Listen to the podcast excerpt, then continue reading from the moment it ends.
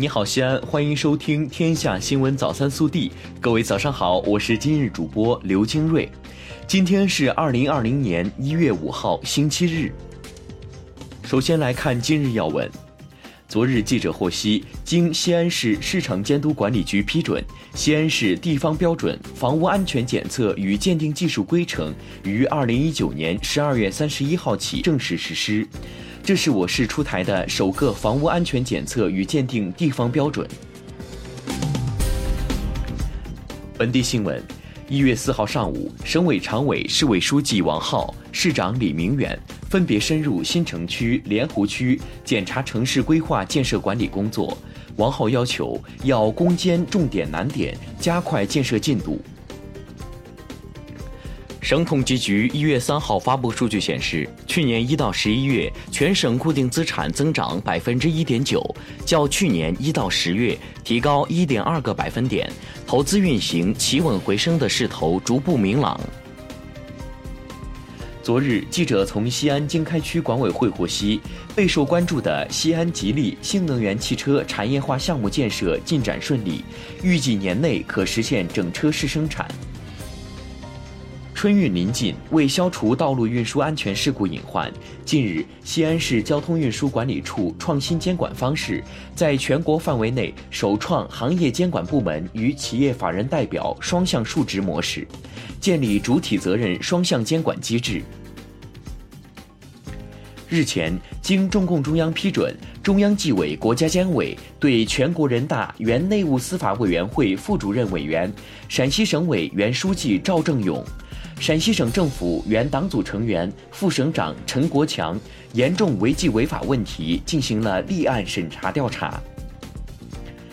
日前，智联招聘发起了2019年中国白领满意度指数调查，分别从白领的工作和生活两方面进行盘点。调查数据显示，2019年西安白领工作满意度指数为2.41，高于全国平均水平。一月四号，记者从陕西省仓颉文化研究会刚刚结束的工作年会上了解到，由该协会组织发起的“良字入点”倡议仪式正式发布。近期，莲湖区土门街道牡丹庄园社区老年餐厅开业，老年餐厅的推行是莲湖区打造十五分钟养老的重要一环。着力打造品牌化、连锁化、专业化、标准化的老年助餐新模式。目前，莲湖区营业的老年餐厅已达十家，服务辖区群众五万六千人，极大满足了周边老年人的就餐需求。暖新闻：甘肃一名老者脑内有出血、颅内感染，急需转至西安治疗。为了赢取宝贵的抢救时间。四号上午，一场跨省直升机救援展开，两百七十九公里的路程仅用六十多分钟，患者被顺利送抵西安国际医学中心医院，为患者救治赢得宝贵时间。国内新闻：一月四号，国务院任免国家工作人员，任命朱永雷为国家广播电视总局副局长。任命骆惠宁为中央人民政府驻香港特别行政区联络办公室主任，免去王志民的中央人民政府驻香港特别行政区联络办公室主任职务。近日，中国银保监会发布关于推动银行业和保险业高质量发展的指导意见，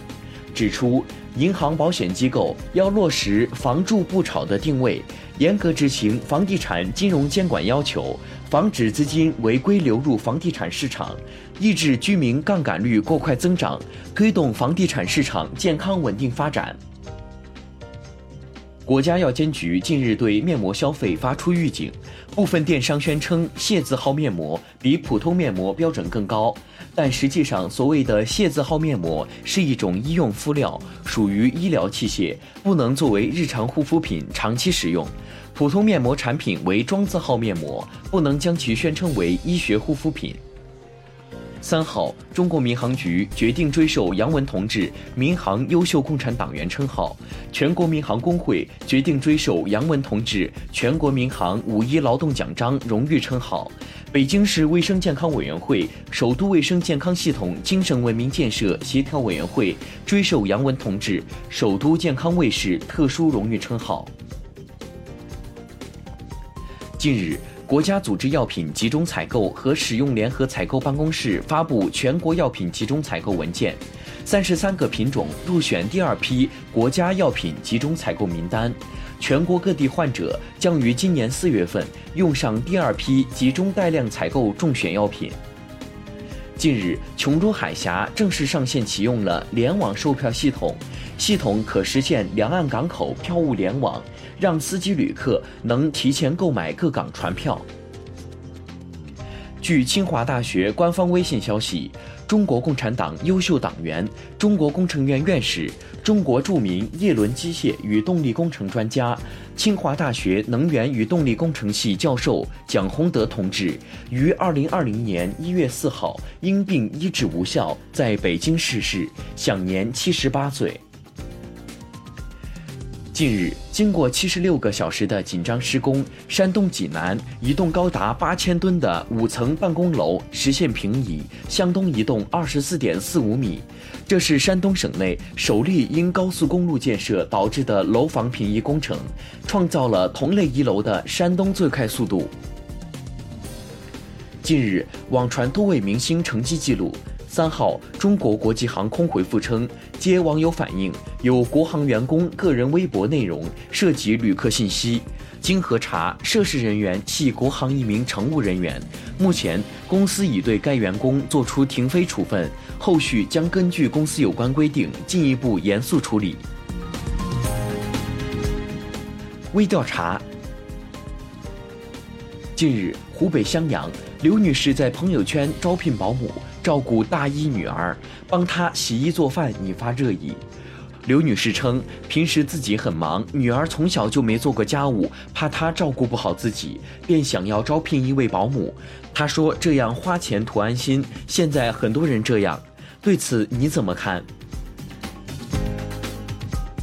更多精彩内容，请持续锁定我们的官方微信，我们明天不见不散。